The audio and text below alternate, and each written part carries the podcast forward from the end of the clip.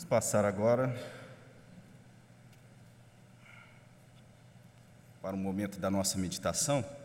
Eu gostaria de convidar os irmãos a abrir a palavra do nosso Deus. Evangelho de Marcos, capítulo 2.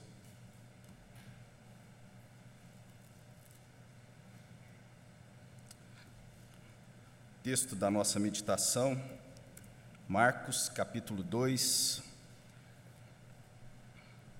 dos versos 13 a 22. Os versículos 13 a 22. Evangelho de Marcos, capítulo 2, versículos 13 a 22. Vamos fazer a leitura da palavra do nosso Deus.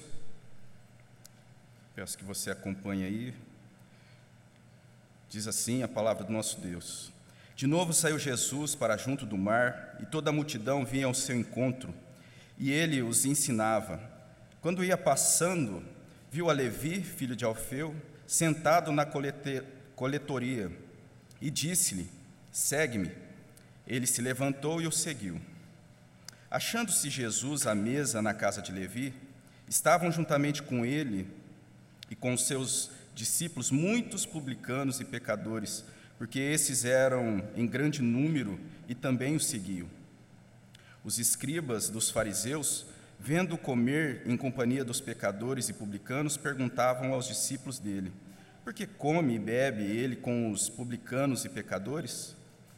Tendo Jesus ouvido isto, respondeu-lhes: Os sãos não precisam de médico, e sim os doentes.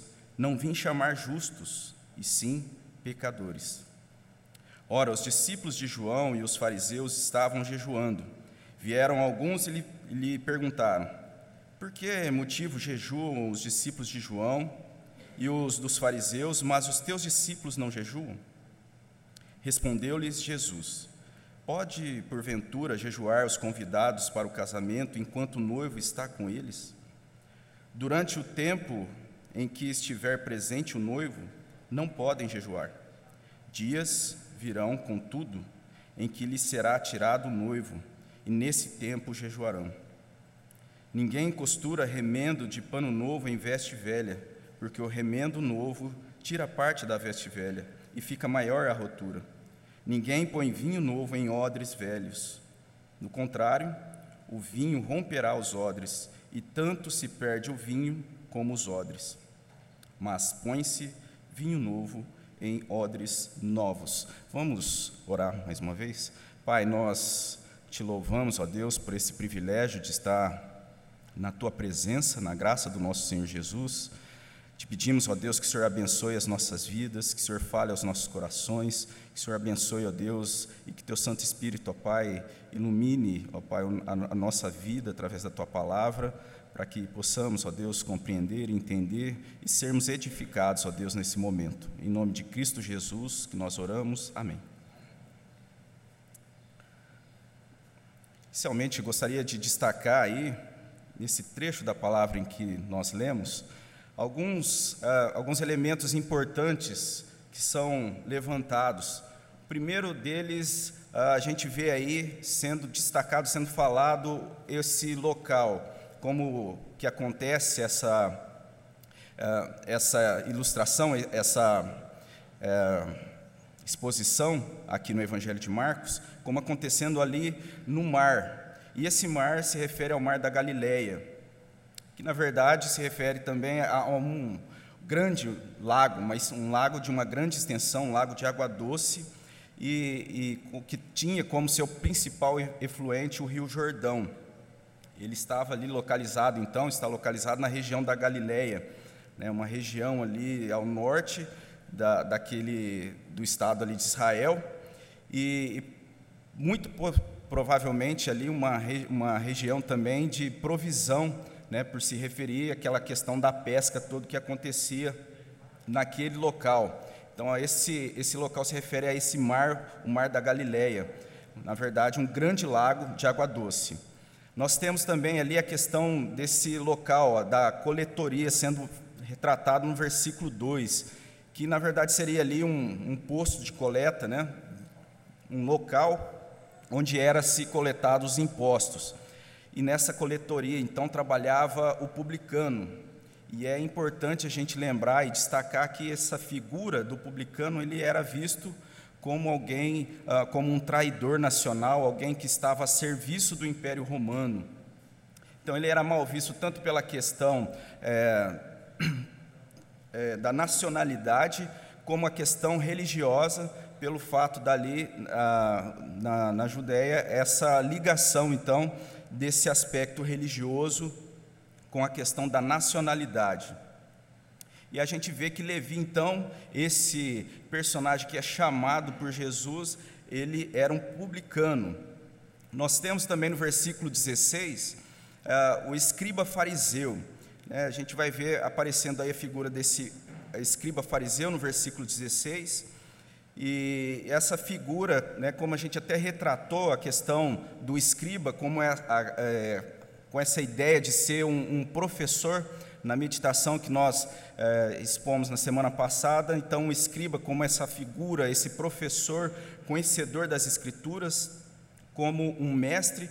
E aqui nessa passagem a gente vê que esse escriba ele era também um, um fariseu, ou seja, ele era um professor dos fariseus. E o fariseu era uma espécie, né, aqueles que faziam parte é, desse partido dos fariseus, era esse então um partido de uma resistência contra a cultura romana, contra as influências é, que insurgiam naquela região, que eram contrárias ali aos bons costumes. E, e por mais que a gente muitas vezes olhe nos, nos relatos e tenha essa, é, essa noção de um aspecto é, negativo, tanto a figura do, do escriba como do fariseu, eles é, fizeram um trabalho muito importante para o longo da história, na questão ali do, do próprio cuidado, do zelo com a lei, do zelo com a palavra de Deus, né, tem, trabalhando para que é, essas influências que surgiam ali não viessem a estar tá, é, tomando conta ali da sociedade judaica. Até aos nossos dias, a própria importância dos escribas com relação aos conteúdos históricos de um longo período da, da, da sociedade do Antigo Testamento é, foi é, mantida através desses personagens, né, do escriba e também dentro do partido farisaico mas a gente vai ver que é, isso tudo vai ser tratado aqui no Evangelho de Marcos. Nós temos também a figura dos discípulos de João, que vai aparecer no versículo 18. E, e esses discípulos de João se referem aos discípulos de João Batista, né, nos mostrando que esse ministério de João Batista foi um ministério que ali antecedeu ao ministério de Jesus. Né, João Batista, como aquela voz que clama do deserto, que trazia a palavra né, do, daquele Messias que era prometido, clamando e falando a respeito do reino que estava ali chegado com Jesus Cristo. E, e, quando nós lemos aqui, então, depois, no, no capítulo 2, né, depois de um período que é retratado ali no capítulo 1, um, em que Jesus viaja por várias aldeias da Galiléia, levando então e proclamando o reino chegado naquela região, Jesus volta a Cafarnaum, no início do capítulo 2 é retratado, então, ele chegando em uma casa e ali ele exerce esse ensino. E como nós falamos também na semana passada, a característica desse ensino no sentido, né, numa forma mais próxima. Mas agora, no versículo 13, esse cenário muda, então nós passamos para um outro local em que a palavra de Deus vai, vai nos mostrar aí um local à beira-mar. Novamente, de novo, Jesus vai para esse local, é, à beira-mar. E esse, novamente, faz um paralelo com um outro momento no capítulo 1, então, quando Jesus ali chama Pedro e André, Tiago e João. Então, a gente tem no capítulo 1 esse chamado acontecendo também nessa região, e novamente aqui no capítulo 2. E se na ocasião passada nós pensamos ali nesse ensino sendo colocado de uma forma mais próxima, acontecendo em uma casa, agora a gente vai ver esse ensino sendo apresentado em outros locais. Jesus ah, se apresentando, ensinando em outros contextos, em outras situações, mas ainda assim esse ensino sendo algo profundo, esse ensino trazendo respostas profundas. E nesse sentido, então, te convido a nós pensarmos nesse primeiro ponto, né, na, nessa meditação desse texto da palavra de Deus, com respostas aplicadas ao, aos ambientes da nossa rotina, aos ambientes da rotina. Jesus chega a beira-mar, como já falamos, esse local que possivelmente servia como uma região comercial, uma região de movimento, dada por haver ali nessa dependência da região da pesca e também de haver ali também essa coletoria de é, tendo essa é, essa arrecadação de impostos por parte dos publicanos. Então gente, isso tudo sugere que ali era um local que havia uma concentração de pessoas, um local aberto público onde as atividades de trabalho aconteciam, onde havia ali uma rotina das pessoas. E o texto vai dizer que uma multidão vem ao encontro de Jesus. Uma multidão, então, vem ao encontro de Jesus e, e esse ensino, essa palavra, a maravilha sendo apresentada por Jesus, a beleza estava ali presente em meio à multidão. E é muito interessante a gente ver nos evangelhos como Jesus é apresentado, fazendo uso, então, é, dos ambientes, da natureza, e, e, apresentando tudo isso a serviço do reino, submetendo todas essas coisas à autoridade do Criador. Quando nós olhamos lá para o sermão do Monte Mateus, no capítulo 6, nós vamos é, nos lembrar ali de Jesus, no versículo 26, dizendo: Observai as aves do céu, não colhem nem ajutam em celeiros, contudo, vosso Pai Celeste as sustenta. O versículo 27 vai dizer: Considerai como cresce os lírios do campo, eles não trabalham, não, nem fiam. Eu, contudo, vos afirmo que nem Salomão, em toda a sua glória, se vestiu como um deles. Ali, Jesus está falando nesse evangelho de Mateus do erro em se desgastar em ansiedade, desviando então a confiança de um Deus criador, criador e sustentador da vida. E Jesus então vai dizer: Observai as aves do céu Considerai como crescem os lírios, um ambiente a serviço do ensino de Jesus. Mas a palavra também vai nos trazer que a natureza sofre e geme pela consumação, aguardando a restauração de todas as coisas. E isso desde a queda. E lá em Romanos, a gente, no capítulo 8, a gente lê o versículo 22, porque sabemos que toda a criação a um só tempo geme e suporta angústias até agora. E tudo isso como consequência do pecado, da desobediência. É o que nós vemos na palavra lá no Antigo Testamento, em Gênesis, no capítulo 3. Maldita é a terra por tua causa, em fadigas obterás dela o sustento durante os dias da tua vida sinal do desequilíbrio, consequência da desobediência do, do homem. Aí, como lemos, ela produzirá também cardos e abrolhos, e tu uh, comerás a erva do campo. Mesmo diante de tantas belezas naturais que nós encontramos na terra, ela também produzirá cardos e abrolhos sinal desse desequilíbrio. Então, quando nós olhamos para a consequência do pecado, nós vemos que a total depravação que ela causa é algo que acontece não somente no aspecto humano, mas ela, essa depravação, ela vai atingir consequências atmosféricas, abrangindo toda a criação uma depravação que depende exclusivamente da salvação, da graça de Cristo Jesus. Essa semana a gente tem passado aí alguns dias de um calor intenso. E isso é algo que tem impactado a nossa vida, a nossa rotina. E é verdade também que nós estamos em meio a uma, uma estiagem, uma falta de chuva que, tá, que traz transtornos né, e, e consequências diretas nas nossas vidas, na nossa rotina. seja pela falta de chuva ou também pelo impacto né, da falta de chuva na produção de alimentos.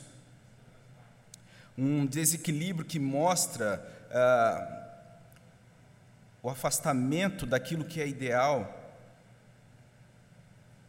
uma falta de chuva, mas também em outros momentos, chuvas em altos volumes, em um curto espaço de tempo, causando vários transtornos, deslizamentos, ah, uma alta temperatura né, que a gente tem enfrentado, mas em alguns momentos e algumas regiões nós vemos a notícia de geadas também atingindo cidades, acometendo as plantações. Desequilíbrio ambiental circunda a nossa rotina. E aqui no Evangelho, em meio a, a uma rotina sendo apresentada ali no Mar da Galileia, a palavra está sendo ensinada por Jesus. Aquele ambiente, o espaço estava sendo ocupado por pessoas que estavam ali buscando atender simplesmente a demandas das suas rotinas, seja ali com a pesca, consertando as redes, uh, coletando os impostos, preparando os barcos para a pescaria, centrados naquilo que poderiam receber em benefícios materiais diante de tudo aquilo mas ali naquele momento poderiam ser impactadas pela luz do Evangelho, ali onde estavam. E aí, quando nós nos lembramos o que Paulo fala em 2 Coríntios, a saber que Deus estava em Cristo reconciliando consigo o mundo, não imputando os homens as suas transgressões, nos, confiando, nos confiou a palavra da reconciliação. Então, nessa categoria e nesse impacto que nós olhamos para o Evangelho, de tudo aquilo que estava acontecendo em meio à rotina sendo apresentada, a palavra de reconciliação com Deus estava sendo apresentada, ensinada dentro da rotina dessas pessoas. E em dias como os nossos, como da última semana, quentes, que nós tanto ansiamos por chuva, a gente sente de forma muito sensível essa questão do desequilíbrio ambiental da, da natureza, a natureza que geme suporte com angústia pela consumação. Nós podemos olhar para Jesus, para Sua palavra, que tem essa ministério da reconciliação, uma palavra de salvação, uma palavra que impacta a questão e a nossa vida e a nossa rotina, que traz respostas, que traz resposta em meio à nossa rotina. Mas talvez uh, o desequilíbrio ambiental, esse calor, seja talvez o, o, mais, o menos importante que, desequilíbrio que você tem experimentado na sua vida. Talvez você tenha passado por um desequilíbrio no ambiente familiar, um desequilíbrio no ambiente profissional ou emocional. Mas seja qual for o ambiente, Jesus, em Sua palavra e ensino, se apresenta como Salvador, trazendo reconciliação com Deus. Ela aponta para o reino. Naquele momento da história ali estava sendo então inaugurado que na consumação terá um perfeito estado em todas as coisas, e disso nós vemos na palavra de Deus, e é disso que se trata essa mensagem de Jesus que está sendo anunciada. Ela transcende os ambientes, porque ela fundamenta, ela se fundamenta em uma realidade eterna, que as respostas elas vêm sendo aplicadas ao ambiente da nossa rotina. E um segundo ponto que nós podemos pensar quando nós lemos essa passagem é que as respostas ali, então, ela supera o previsível, estão muito além daquilo que nos parece óbvio. Quando lendo então essa passagem, nós vemos que ali estava dentro da rotina esse profissional ali responsável pela, cole, é, pela coletoria. E muito possivelmente aqueles que estavam presentes naquele momento, a última pessoa que poderia se passar na cabeça a ser convidado para esse momento, para estar ali, então seguindo de uma forma ímpar, de uma forma mais particular, seria Levi, esse coletor de impostos, esse publicano. Levi, então, ele seria essa pessoa chamada naquela ocasião, mas haveria de ser também colocado como um apóstolo, chamado Mateus, autor de um evangelho na palavra, inspirado por Deus. Isso é algo surpreendente. Outro fato surpreendente também é que ali Jesus não só dirige-se à casa desse publicano, mas também está ali comendo com outros publicanos e pecadores, como nós vemos aí no versículo 15. E isso nos parece ser surpreendente e vai surpreender também aos fariseus, como nós vemos no versículo 16, eles então se surpreendem e questionam, e questionam vendo-o comer em companhia dos pecadores e publicanos, perguntavam aos discípulos dele: por que come ele com os publicanos e pecadores? Enquanto para nós o que pode parecer o mais previsível seria a formação ali então de um corpo apostólico com pessoas de boa fama. Nós vemos ali Jesus então recrutando pessoas improváveis, imprevisíveis. Olhamos para esse uh, para essa figura do fariseu, dessa pessoa crítica, mas seria um equívoco da nossa parte pensarmos nessas figuras simplesmente como pessoas arrogantes, prepotentes. Nós precisamos lembrar, como eu já disse, que da história e da importância que essas figuras desempenharam é, na tradição judaica até aquele momento. E tudo diante das várias influências que estavam acontecendo da cultura romana, principalmente lá no início, anteriormente na história, com a chegada do domínio romano naquela região. Aquelas figuras representavam ali o estabelecimento da lei, do respeito ao templo, aos bons costumes. Eles formavam então esse partido, esse partido que prezavam ali então as boas condutas.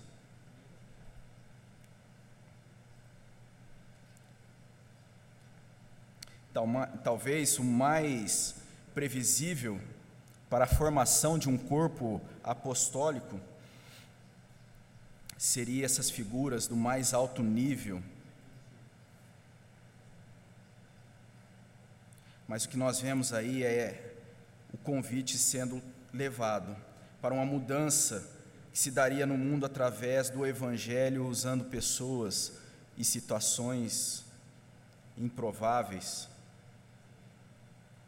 pessoas que talvez aos olhos parecessem desqualificadas.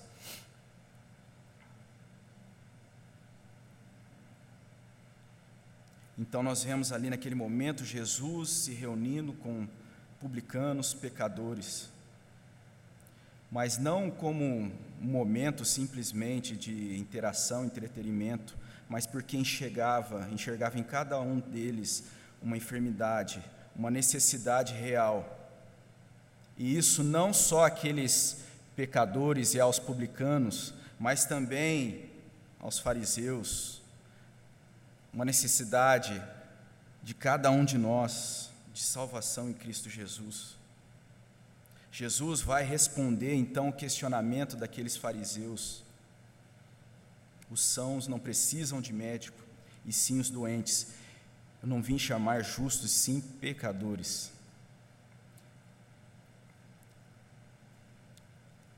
Mas aí nós vemos o que acontece, que parece que os fariseus, eles não, não pensavam dessa, dessa forma e não se viam, então, ali como necessitados dessa verdade, necessitados dessa salvação de Cristo. E aí, então, está a desqualificação desses fariseus. Eles não se viam como essa categoria de pessoas improváveis.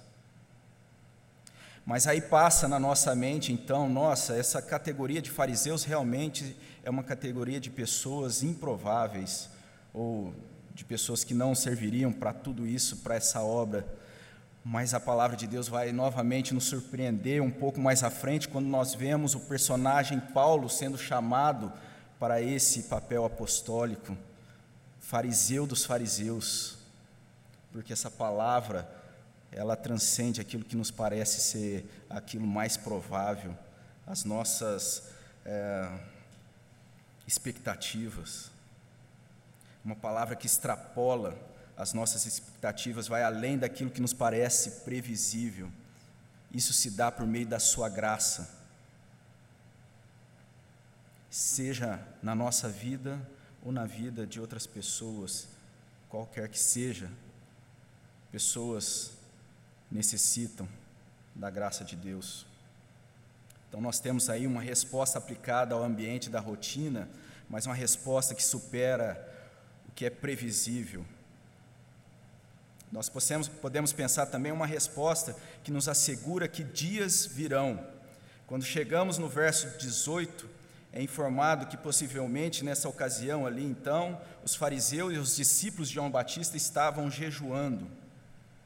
E alguns teólogos vão dizer que eles jejuavam de, com um propósito distintos.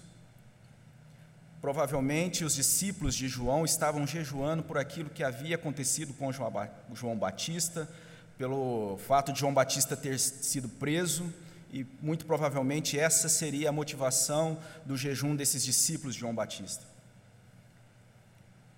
Mas os fariseus, muito provavelmente, estavam fazendo algo que era o cumprimento daquilo que para eles era um motivo de muito orgulho dentro da religiosidade deles, que era o fato deles jejuarem toda semana, aliás, duas vezes na semana, como é dito no, na parábola de Lucas. E ali então Jesus vai, vai estar falando né, e descrevendo a figura dos fariseus que jejuavam duas vezes por semana.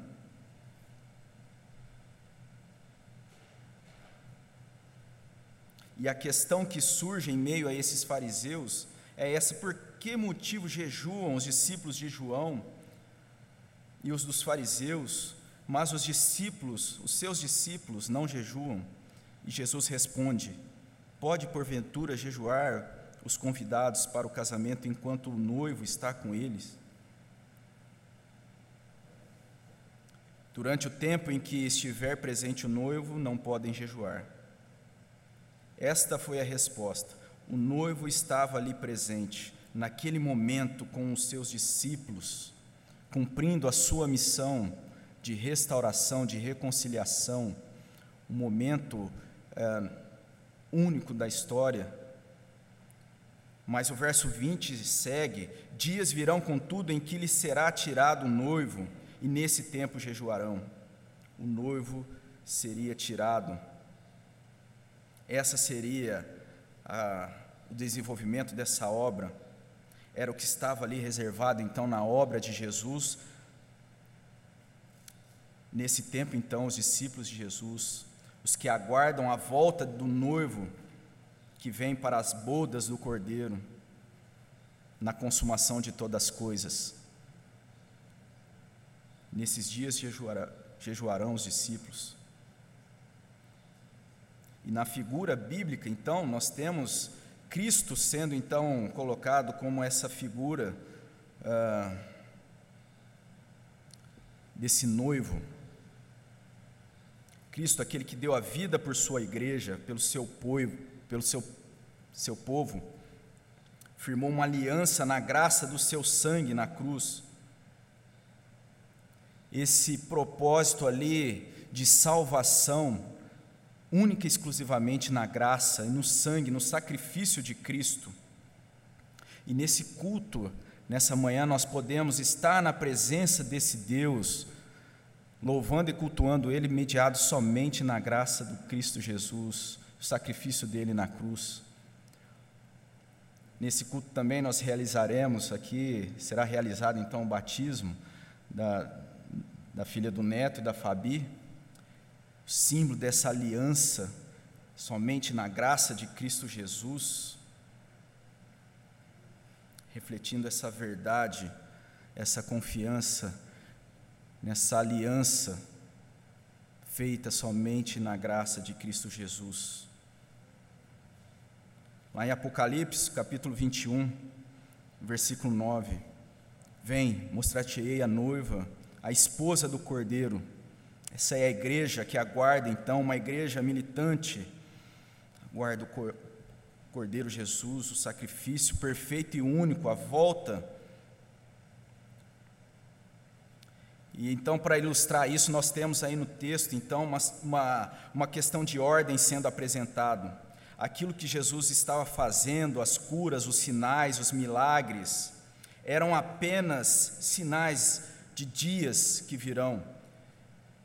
Versículo 1, 21 vai dizer: Ninguém costura remendo de pano novo em veste velha, porque o remendo novo tira a parte da veste velha e ficará maior a rotura uma roupa velha não suportaria um remendo novo, pois a roupa velha já se apresenta com defeito e vai acabar rasgando uma outra parte e a rotura será maior. Versículo 22: Ninguém põe vinho novo em odres velhos, do contrário, o vinho romperá os odres, e tanto se perde o vinho como os odres. Mas põe-se vinho novo em odres novos vinho novo exige um odre novo, um recipiente novo. E essa figura do vinho, então ela ganha mais força quando nós olhamos para a palavra de Deus, quando o vinho, então ela tem essa imagem do sangue derramado para o perdão dos pecados, como esse sinal da nova aliança em Cristo Jesus.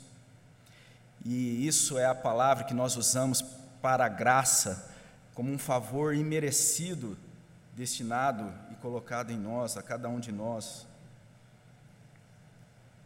Mas não uma graça, uma graça barata, mas uma graça que foi conquistada por um alto preço, um preço de sangue.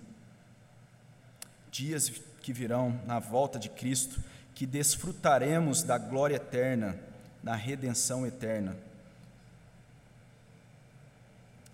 A vida eterna ela foi conquistada no sangue do Cristo Jesus.